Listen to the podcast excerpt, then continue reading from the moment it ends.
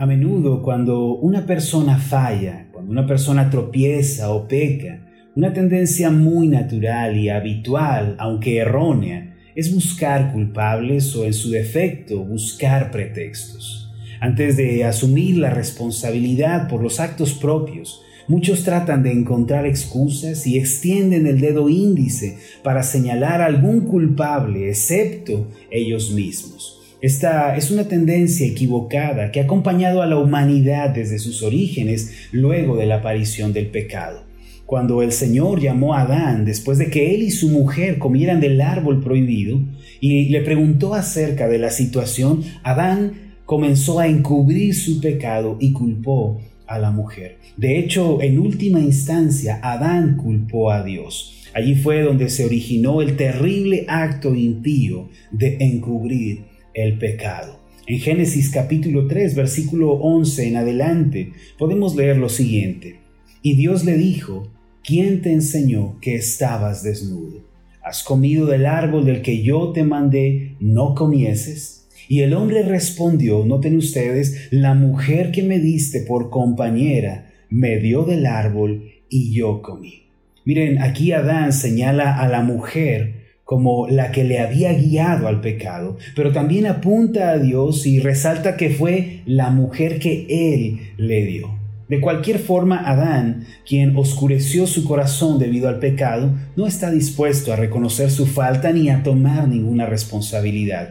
Y ese hábito pecaminoso es ese hábito de culpar a otros, de encubrir los pecados, el que mantiene a los descendientes de Adán atados al fracaso. No solo eso, sino que una vez bajo los reflectores, Eva también trató de deshacerse de su responsabilidad y culpó a la serpiente. En el versículo 13 de Génesis 3 encontramos escrito lo siguiente, entonces Jehová Dios dijo a la mujer, ¿qué es lo que has hecho? Y dijo la mujer, la serpiente me engañó y comí. Lo que quiero decir con todo esto es que el terrible hábito de culpar a otros y de evadir nuestra responsabilidad es el obstáculo más difícil que se nos presenta antes de que podamos ser cambiados y transformados. Es decir, la puerta del nuevo comienzo se mantiene bloqueada por el cerrojo de encubrir nuestros pecados. Al igual que lo fue en el pasado, así el día de hoy es más sencillo culpar a los demás antes que reconocer el error y estar dispuestos a cambiar. Sin embargo, si vencemos ese terrible engaño y reconocemos nuestras faltas, entonces la puerta del cambio se abre y nosotros podemos entrar con gozo a esa bendición. Permítame poner algo en contexto antes de que continuemos, algo que nos va a ayudar a entender todo lo anterior. En la Biblia hay un libro que está dedicado completamente a la sabiduría. Se trata del libro de Proverbios. En este libro usted va a encontrar sabiduría para la vida, para las relaciones personales, para resolver los problemas. Hay sabiduría para la conducta y también para el éxito en la vida. La sabiduría no es otra cosa sino tener la capacidad de responder asertivamente a los problemas que van apareciendo en nuestro camino y a través de eso podemos ser felices y podemos tener éxito en cualquier ámbito en el que nos encontremos. Uno de los temas centrales del libro de Proverbios es la sabiduría para vivir una vida transparente, honesta y responsable. Dios, quien es el autor de la Biblia, consideró en su sabio consejo mostrarnos esa senda para una vida plena y una vida de éxito a través de este libro. Es importante resaltar que en Proverbios encontramos frases como el principio de la sabiduría es el temor de Jehová, Proverbios 1.7, o fíate de Jehová de todo tu corazón, no te apoyes en tu propia prudencia, Proverbios 3, versículo 6, o incluso hay un pasaje que dice, Jehová dirige los pasos del hombre en el capítulo 16, versículo 9. Todo lo anterior significa que la sabiduría que el Señor desea que llevemos a cabo consiste completamente en la dependencia de Dios y de su gracia. Por eso, para vivir con sabiduría, el primer paso que tenemos que dar consiste en tomarnos de la mano de Dios. Hay que creer que con Dios es posible llevar a cabo una vida de fe, de esperanza y de amor. Con Dios es posible tener éxito, es posible alcanzar la felicidad. No se trata de edificar eh, un mero humanismo o una mera moralidad, no, debemos aferrarnos a Dios. Él debe ser el principio de toda sabiduría en nuestra vida. Tratar de ser sabios sin Dios no es otra cosa que mera banalidad que lleva a la soledad y a la amargura.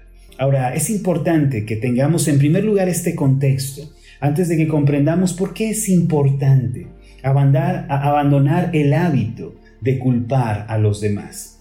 Dios verdaderamente quiere darnos la bendición de un nuevo comienzo. El Señor, por medio de Cristo, nos otorga esa gracia asombrosa de la segunda oportunidad. Sin embargo, para poder ser poseedores de esta gracia tan asombrosa, debe haber una predisposición en nuestro corazón. Es la siguiente. Proverbios 28, versículo 13 declara estas increíbles palabras. El que encubre sus pecados no prosperará, mas el que los confiesa y se aparta alcanzará misericordia. Mire usted las palabras del rey Salomón, el rey sabio, que dice, el que encubre su pecado no puede prosperar, pero el que lo confiesa y además se aparta, entonces alcanzará misericordia. El mensaje de este pasaje consiste en comprender que para poder prosperar, mis amados, para superar el fracaso y la derrota, primero tenemos que reconocer nuestras faltas y nuestros pecados. Si una persona realmente quiere abrir las puertas de su vida para recibir la gracia transformadora de Dios que brinda ese nuevo amanecer, primero debe estar totalmente dispuesta a admitir sus errores, sus faltas y sus pecados debe, en lugar de señalar a otros, pararse frente al espejo y debe estar dispuesto a asumir su responsabilidad. El pasaje de Proverbios 28:13 dice, el que encubre sus pecados no prosperará. Y este, mis amados, es el primer paso. Debemos ser sinceros delante de Dios. Si en verdad esperamos que un cambio y una renovación tenga lugar en nuestra vida, debemos en primer lugar aceptar nuestras faltas. Lo cierto es que la mayoría de nosotros somos expertos en echarle la culpa a otros, tal como lo hicieron Adán y Eva, nuestros primeros progenitores en el principio. Esa forma parte de nuestra naturaleza pecaminosa. Adán nos heredó esta terrible tendencia hacia la irresponsabilidad, pero a través de la respuesta que le dio a Dios, también podemos ver que fue la causa de su ruina y de su falta de poder salir adelante. La mujer que me diste por compañera me dio del árbol y yo comí. A través de esta respuesta podemos ver un corazón que no quiere reconocer sus propias faltas, que no quiere reconocer su pecado. Eso revela un corazón que se resiste a asumir cualquier tipo de responsabilidad. Desde entonces todos los seres humanos sufrimos de este mal. Culpamos a la economía, al clima, al gobierno, a nuestros padres, nuestra esposa, nuestro esposo, culpamos a todo mundo. Incluso culpamos a la mala suerte. Swindoll solía decir que la humanidad había inventado la mala suerte para tener a alguien a quien culpar cuando no somos diligentes, ni responsables, ni justos. Sin embargo, la palabra de Dios dice para que podamos comenzar de nuevo, mis amados, para tener un nuevo inicio, primero tenemos que dar un paso atrás, ser honestos, dar el paso hacia la sinceridad y confesar nuestro error. Debemos reconocer nuestras faltas y además estar dispuestos a cambiar. Lo cierto es que nada vamos a conseguir si seguimos ocultándonos como Adán detrás de los arbustos de la irresponsabilidad. Mis amados, la falta de confesión de nuestros pecados y la falta de reconocimiento de nuestros errores solo nos esclaviza a la derrota y no nos permite avanzar. Hoy tenemos que darnos cuenta de esto. En el año 1974, en el campeonato de básquetbol de la Universidad de Los Ángeles, se enfrentaron en la semifinal la Universidad de California y la Universidad de Notre Dame este fue un encuentro memorable. La Universidad de California había estado invicta durante 88 partidos y se sentían muy confiados y superiores. Sin embargo, ese día sufrieron una terrible derrota a manos de los franceses luego de ir ganando por 11 puntos. La victoria de la Universidad de Notre Dame sobre los locales fue una victoria aplastante. Al día siguiente los titulares publicaron las palabras del entrenador John Wooden. Él dijo lo siguiente, cúlpenme a mí. Creímos que los teníamos en la bolsa. La culpa es mía por no infundir en los jóvenes el coraje para ganar. Esa, mis amados, es precisamente la característica, la cualidad distintiva de un ganador. Una persona transformada y renovada, una persona de éxito que está destinada a grandes cosas, nunca le echa la culpa a los demás ni busca señalar a otros. En la situación de John Wooden, al buscar al responsable de sus fracasos, él fue a los vestidores y antes de señalar a nadie, se miró al espejo. El entrenador admitió que se habían confiado demasiado, que se habían confiado sobremanera y habían dejado de luchar por la victoria. Además, en la vida cristiana, hermanos, para ser campeones, para poder prosperar, primero debemos reconocer cuáles son nuestras faltas. Debemos arrepentirnos de nuestros pecados y resolvernos a cambiar. Solo aquellos que muestren esta sabiduría, esta virtud, van a lograr cambios importantes en sus vidas y en la historia.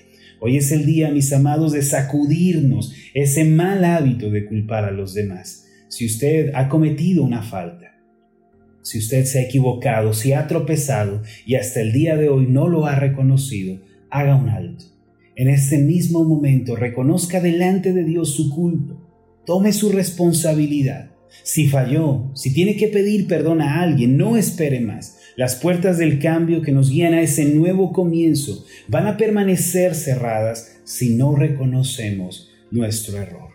Sin embargo, si aceptamos la responsabilidad y acudimos a Dios, Él nos va a perdonar y va a cubrir nuestras faltas. Primera de Juan capítulo 1 versículo 9 nos asegura lo siguiente, si confesamos nuestros pecados, Él es fiel y justo para perdonar nuestros pecados y limpiarnos de toda maldad. Mis hermanos, si confesamos nuestras faltas, si aprendemos a pedir perdón cuando nos equivocamos, si vivimos con esa actitud de cambio, de reparar el error, las puertas de las bendiciones se van a abrir delante de nosotros. Esa es una virtud que debemos aprender y que hay que ejercitar en nuestra vida de fe. Permítanme hacer una oración por ustedes. Amado Dios y Padre Celestial, por mucho tiempo hemos vivido con la actitud de Adán. Por mucho tiempo hemos señalado a otros buscando culpables, buscando responsables, pero hoy Señor venimos delante de ti. Queremos ponernos frente al espejo de tu palabra y reconocer que nosotros tenemos responsabilidad, que nosotros somos responsables por nuestras decisiones y nuestras faltas.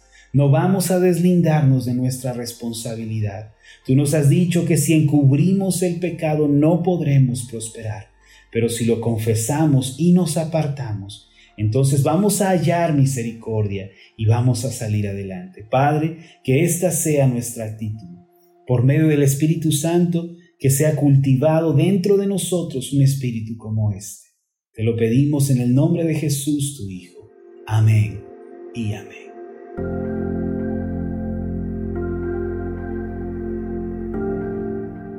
Hola, ¿qué tal? Mi nombre es Marlon Corona, soy el pastor de la iglesia Ascender en la ciudad de Zapopan, Jalisco, en México.